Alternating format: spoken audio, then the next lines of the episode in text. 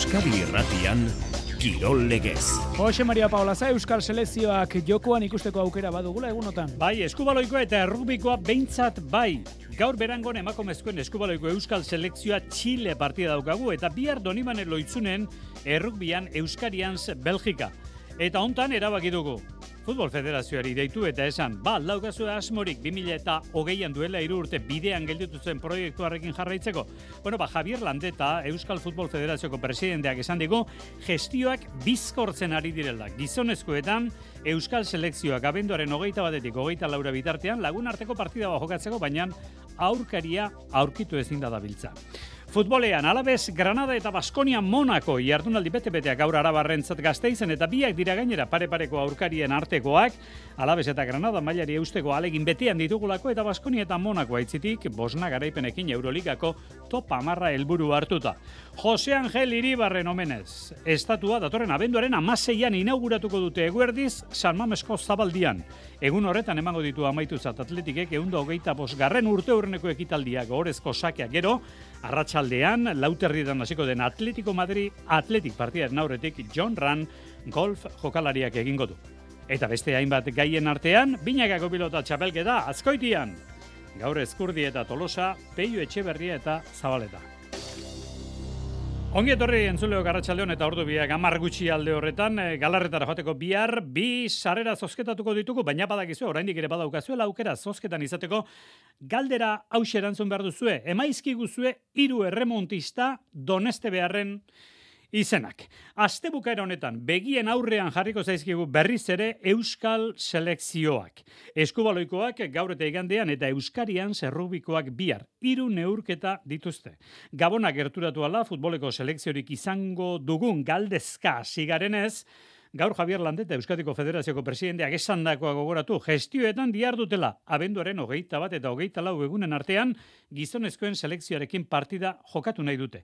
Baina aurkaria topatu ezinik. Bien bitartean esan dugu gaur berangon emakumezkoen eskubaloian Euskal Selekzioa Lituania.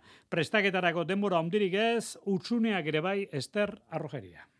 Nik uste talde txukun osatu deula eta, eta bueno, naiz eta elkarrekin laniteko oso denbora gutxi izan deun, entramendu saio bakarra izan deun, ba bueno, e, seguru partioa jokatzeko dakagun ilusioakin eta berez bakoitzak dakan garra horrekin, ba, partiduak konpetitzeko gai izango gehala, eta bueno, behintzat e, hori da helburu eta etxan jokatzea, ba, beti, beti puntu positibo bat gehiago da, ez? Gaur arratsaldeko seiak eta laurdenetan hasita bihar gazteizen. Lituaniak eta Txile jokatuko dute, gaur Eskadi eta Lituania dira, eta igandean azkenik arratsaldean deustun Euskadi eta Txile hariko dira. Amabos jokalari daude denera Euskal selekzioan. Eta errukbian bihar Donibane loitzunen Euskarian ze Belgika. Euskarian zeko entrenatzeileak hogeita zazpi jokalari aukeratu dituzte, eta hor estraineko zariko da Julen Etxebeste. Donibane loitzun taldeko aztalkaria da Etxebeste ba, Euskal Selekzioa eta ala, iragustea gazteak bat direla Euskal, Euskal Egean, e, naiz e, egualdean edo ipajaldean izanik, e, bat direla gazteak edo zain mailetan eta denak eliartzea ba, ongi atxumaten dut. Badakit aski ongi ez de, haunitzek nahiko dutela hori egin, baina ahotasuna haunitzekin eta plazera, plazera bakarrik hartzeko moduan. Angelu eta Loitzun taldek zeina jokalari izango dituzte bihar zelaian eta bueno, ba ikustekoa da nola astean beste konturik ezten izan. Esate baterako Loitzunguen, Donibane Loitzunguen aldagelan. Julen etxe beste. Ba, ba, ba, gure artean aipatu dugu. Gero uh, batzuk ez dira hor, batzuk hor dira. Hor girenak bizki konten gira. Kanzio honi, eta jazkantibu zuztaritzekoa.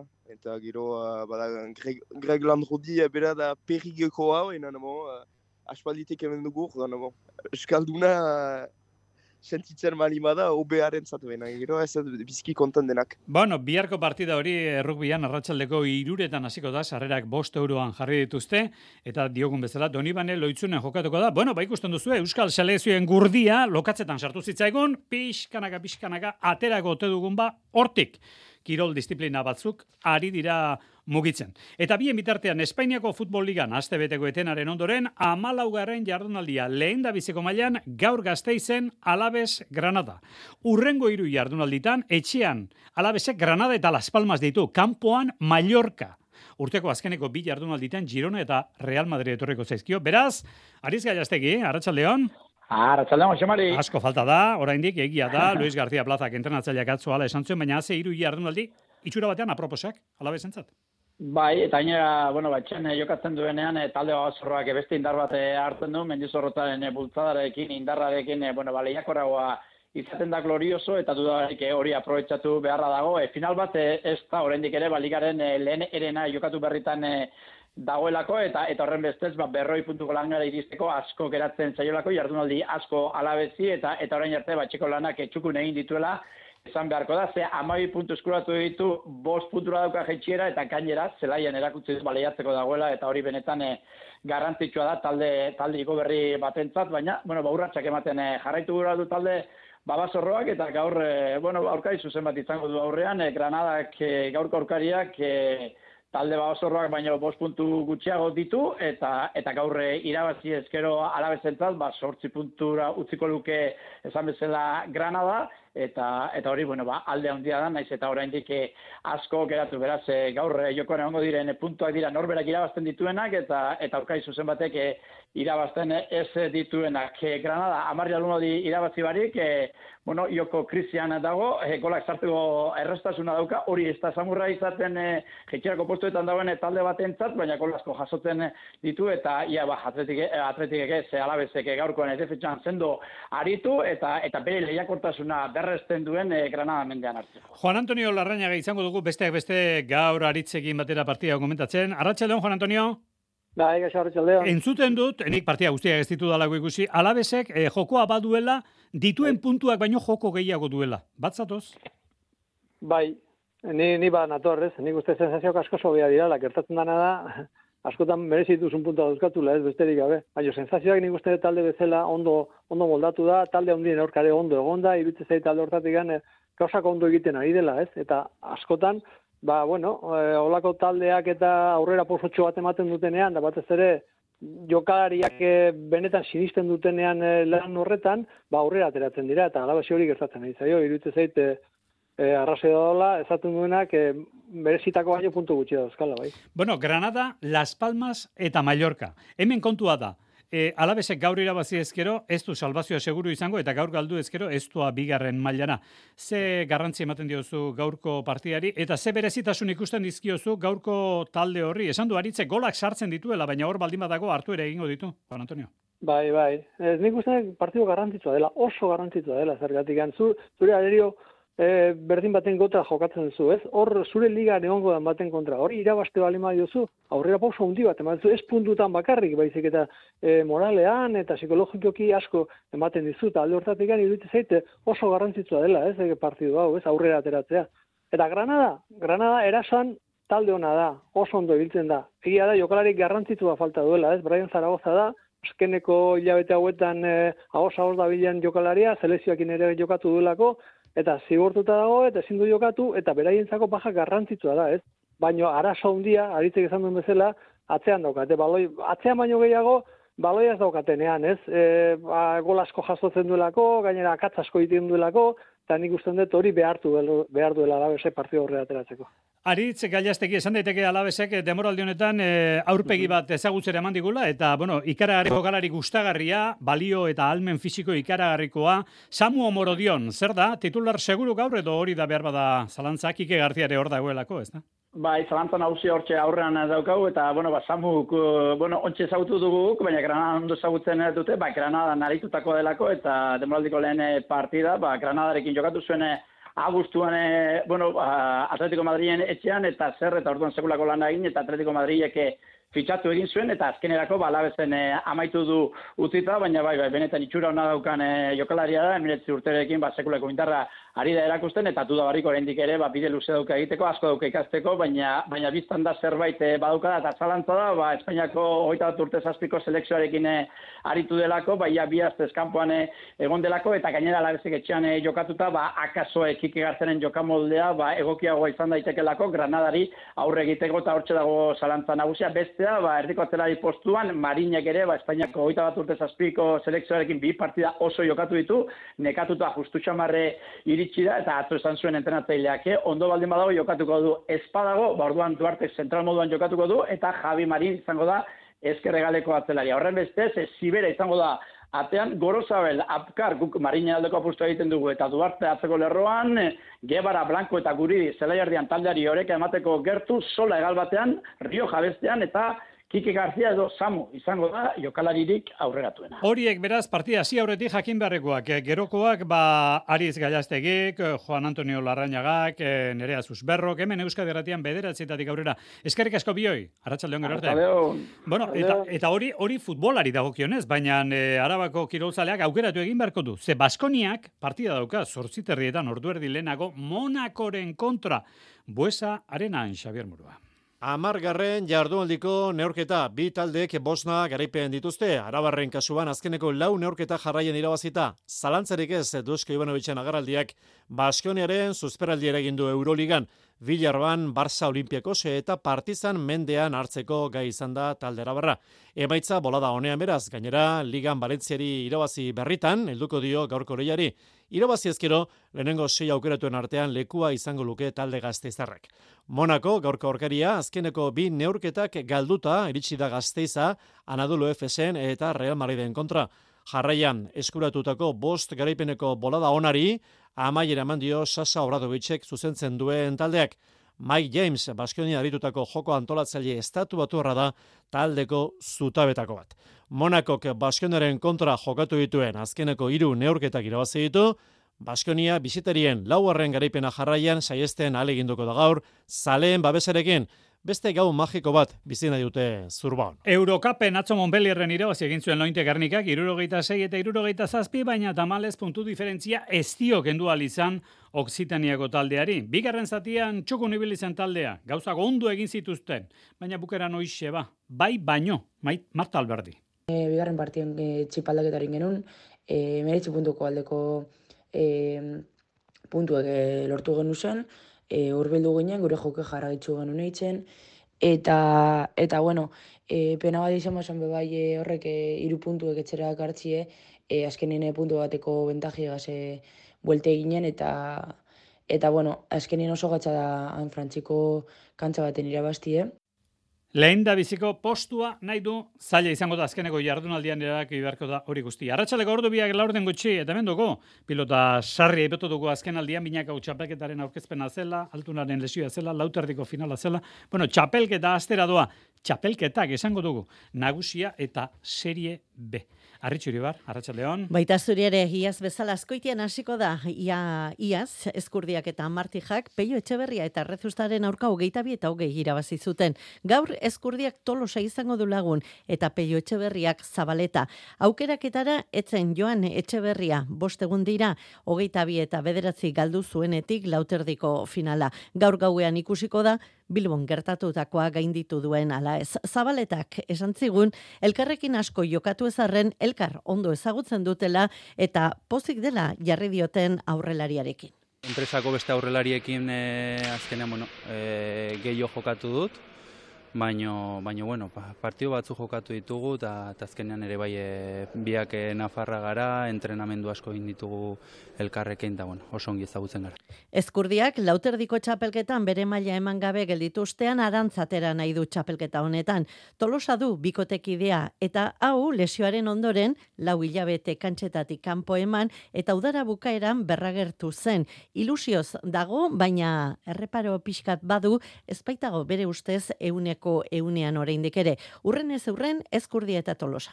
Txapelketan ez disfrutatu, eta hain ba, beste txapelketa berri bat, e, laun berri batekin, da ilusioz, gogoz, eta berba txapelketa ongi haste den, peion kontra, e, lehen gurten hemen txas egin elkarren kontra, da haber lehen gurteko emaitza bera den. Argi da ona ez, e, ez nahola lehen gurteko momentu berdinen, baina bueno, espero de txapelketan zehar ba, ba, puntu bilatzen jun eta eta ite deten errendimendu hortan ba, e, gora kaitea. Gaueko amarrak eta laurdenetan jaialdia, lehen mailako txapelketako partiduaz gain, betxandako ere izango da. Egiguren eta eskuza, debutatu zarrezten dela fuente eta bikuñaren aurka. Eta gaur eguna zabaltzearekin batera, Mexikoko lagune bidali diguten oharra, Mexikoko Euskal Etxeko lagundiak, Pedro Agirre Alberdi, txikuri hilda, berrogeita amabost urte zituen. Jatorriz, urrestilako txikuritarrekoa. Lehen da bizikoa, mila bederatzireun da laukoa zen. Txikuri, herriko pilotalekua gerearen izena dauka. Bueno, Pedro Agirre, orain hilden hau, e, Mexikon sortu bazen, baina haien ondorengoa. Diogu bezala, berrogeita amabost urterekin hilda. Txerrindularitzan, ziklokros demoraldian lezaman dugu, lasterketa oraingoan, datorren igandean jokatuko da. Xabier Osapiak horralda, haratsa deon, Xabier? Arratxa da, Baina nazioarteko kontu bat aipatu nahi du zurekin, ze bitxia da. Ziklokrosa beti esaten da, herberetan eta Belgikan egoten dela, eta handik atera egin behar dela. Bueno, atera dute, esate baterako, azte buka honetan Dublinen da, eta orain kesu, gastu handia dagoelako, Xavier? Bai, alde batetik txirrendulariak, astoramendu ondia dela federazio eta taldeak ere ez dira osabegikorra gertu, naiz eta pentsatzen dugun, ba nazioarteko txirrendularitza elkargua horretan mentzat lantxukun ari dela egiten, eta oraindik gainera, bai Frantziara beste behin, Italiara eta Espainiara ere joan beharko duten. Kontua da, asko esan dutela, garestia eta amesgaiztoa dela, bai talde eta federazioetatik gainera. Amesgaiztoa, bazpiegitura erraldoia mugitu behar dituzelako, eta kontutan hartu behar da, bihar Belgikan, kortrigen ere karrera dagoela, eta denek ez, baina batzuek, Eli Serbitek, Michael Bantoren jotek edo Las Bandejarrek biak korrituko dituzela. Gainera, txirrendularia bai egazkinez joango dira, baina material asko eta asko itxaso dago bidali beharra, eta horrek denbora gehiago eskatzen du, eta hori gutxi ez dela federazio batzuek Inglaterratik barrena egingo dute bidaia, eta orain, Europatik kanpo dagoenez, asko zere dokumentu gehiago bete behar izan dute. Erbenetako federazioak esate baterako, sortzi laguneko txirrindulari taldea baino ez du eramango kostua, amabos mila euro daño igo zaielako, eta ez omen daude xoxak alperri xautzeko moduan. Kontua kontu, honenakan izango dira, emakumezkoetan Zeilinder Carmen, Albaradok, Pen Banenpele eta Pietersen izango ditu kontrario, baina zelkapenean, berrogeita amagos puntuko aldea dauka, eta liderzari behintzat ez zioteken duko. Gauzak asko zer estogo da gizonezkoetan, Eli Serbi liderrak puntu bakarreko aldea du Lars Bandejarrekiko.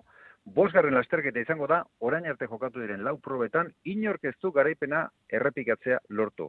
Neiz, Bandejar, Rojar eta Iserbit izan dira garaileak. Eta zeu garazten esan bezala, etxean, aurreko asteburuan jai egin ostean, lezamen jokatuko da proba, bederetzi terditan masterekin hasi eta mabiek eta laurundatik aurrera gizonezko hori gonena dira haien aurretik emakumea. Eskarrik asko, Xavier, Arratxaleon. Arratxaleon. Bueno, ziklismoan gainera, ekontu honik ez. En, e, entzungo zenuten, informatibetako lankidek esan dutena, emeretzi urteko txerrendulari gazte bat hildela agurainen, atzo entrenatzen ari zela, oraindik ere e, xehetasun gehiago bildu nahi gabiltza atzu entrenatzen ari zela izan zen ez behar hori. Beste ez behar bat justu orain aste bete izan zen Josu Etxeberria kajar uraleko txerrendulariak izan zuen ez behar hori. Obera egin du, pikin bat, medikuek sedazioak kendu egin diotek gaur aitak Euskadi izan dionez, eta kontziente dago, gaur aste bete istripo dutzaman, entrenatzen ari zela auto batekin izan zuen ez beharra, ordutik iruñeko erietxean dago, zainketa berezien gelan, Badakizu iturmendiko mutilak hautsiak dituela nonai eta, bueno, esan barrik ere, errekuperazio zailetan ekosoa izango duela. Barkatu, bai zera nahi egin duzu. Gaur, ETB baten Apepikoa zara. Zikustu pakia ez. Basakabiko gazten bihotzak zutan. Bukatu dira, zure privilegio guztiak. Goazen. Bota egingo gaituzte. Gaur gauean, bigarren atala, ETB baten. Kooperatibak, egonkortasuna, lehiakortasuna eta kolektiboaren indarra batzen dituen eredu sozioenpresariala gara. Mila eta laureun enpresa kooperatibo baino gehiago gara Euskadin. Eta elkarrekin, irurogei mila lanpostu baino gehiago sortzen ditugu enplegu politikak eraldatuko dituztenak. Lanbide hobetzeko, kooperatibak lanbiden. Bertako Igogailuen mantentze lanak daude eta bertakoren igogailuen mantentze lanak daude. Aldea oso errasa. Zerbitzu erreala eskaintzen dugu. Hogeta labordu abisu guztietarako. Aurrekontu eskatu eta satos bertakora. Bertako, liderrak zuri esker. Bertako Estena pornografikoen euneko laurogeita zortzi koma bin agertzen da emakumeen aurkako indarkeria fisikoa edo itzezkoa. Pornoarekin lehen hartu emanak izateko batez besteko adina, ama urte da.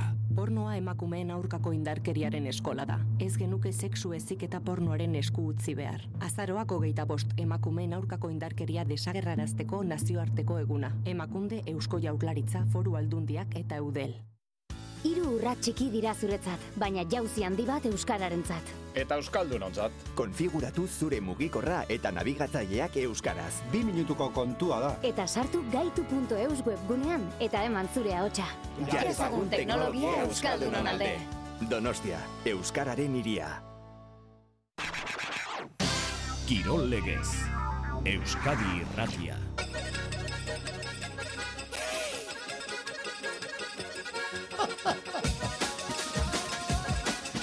Ez dira lajatea iturbide. Chill Mafia. Handiak baitira. Benetan, apa, benetan. Puta herripagaina kanta berri atera dute eta Josein Etxeberriak nik hau zuei eskaini arteko honi getzeukan. Ez tegia, justu alderantziz da.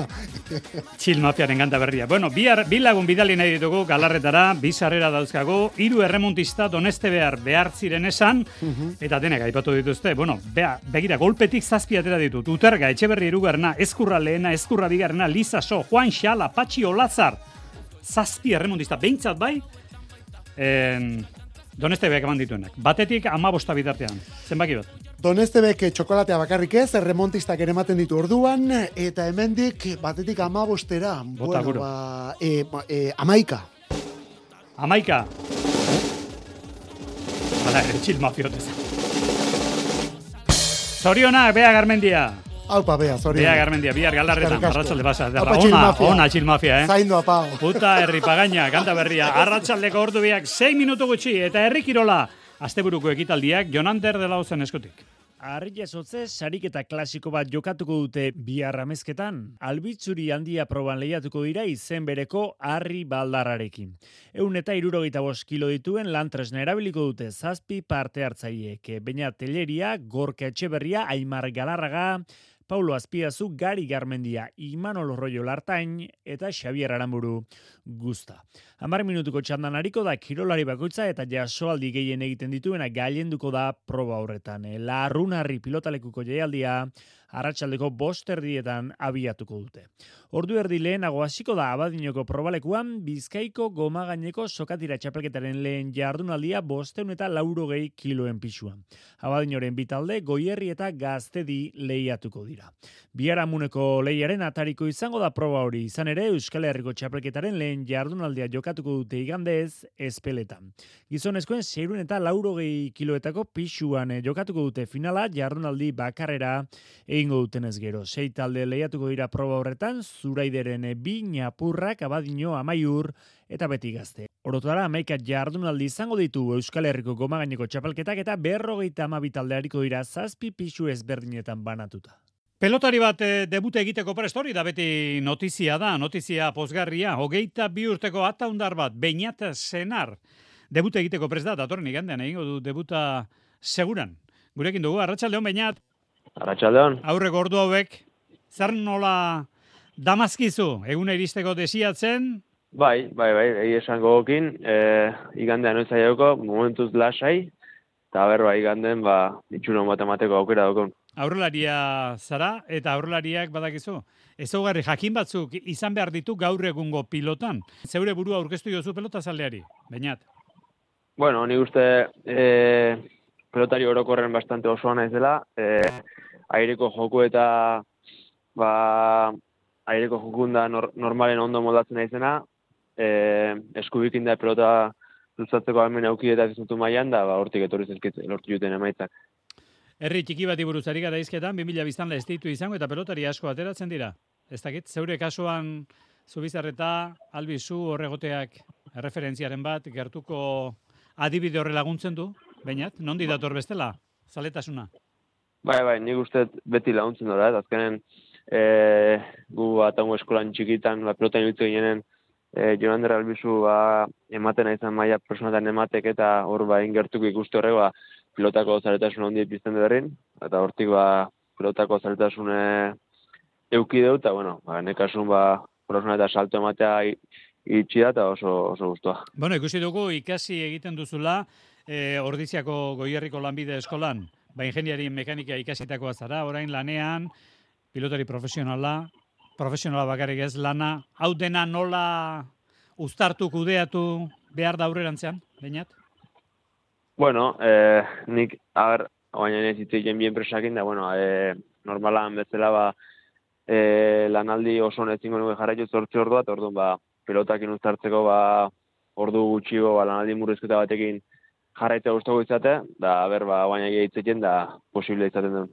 Ederki, bueno, gogoan hartzeko moduko eguna izan dezazula, datorren igandean seguran, eskarrik askota sorte izan bainat. Vale, eskerrik asko zuei. Bueno, azkeneko txampan gara, laudioko krosa, zarritxu, konturen bat? Bueno, ba, zazpire un korrikalari baino gehiago espero dituztela igandean, goizeko amarrak amargutxitatik aurrera, eta zirkuituari dagokionez aldaketarik ez, iazko berbera, Maider Almodobar. E, bai, iazko berbera izango da. Hortaz ezagutzen dutenek ez dute ez errarorik topatuko. Egia da ba, ba eguraldia dela eta eta eta lurraren egoera dela eta bain bat e, bi urgune edo kirolarien OBBRZ moldatuko direla, baina printzipio ziazko berdina. Hogeita emezortzi garren i, zirkuitu ekitaldia izango da. Bueno, eta realeko entrenatzialaren hitzak ere bai, igandean reala Sevilla, ze esan du, Xavier? Imanol, alguazil, baiko razaldu da Mikel Oiartzaulen inguruan, entrenatzaile horiotarrak esan duenez, ze kapitainak badu deialdian sartzeko aukera. Alaxe da, evoluzioa oso ona du, baina esate dizut, eh? E, bilarko entrenamentua ba, ikusi beharko deu, eta Kiti eta Andre, ba, bueno, e, oraindikan lehen da biziko entrenamentua izan da taldearekin, eta urrutiago daude, baina, bueno, pausuak ematen. Entzun berri dugu, beste hiru jokalari nabarmentzeko, gaurko lan saioa, Tierni, Andres Silva, eta bigarren aldeko Brian Fiabema, hogei urteko horrelari Norvegia. Kiti esan du, nor da Kiti? Kiti, Kiti, Tierni. Tierni, Kiti. Kutxuna. Bueno, harrigarria bintzatu, jartza balpresti izatea. E, bazirudien urte berri arte etzuela jokatuko, eta, bueno, ba, pozgarria benetan. Tartea gortu dugu, iluntzekoan itzuliko gara, zortziago ikutxeldera, gero arte.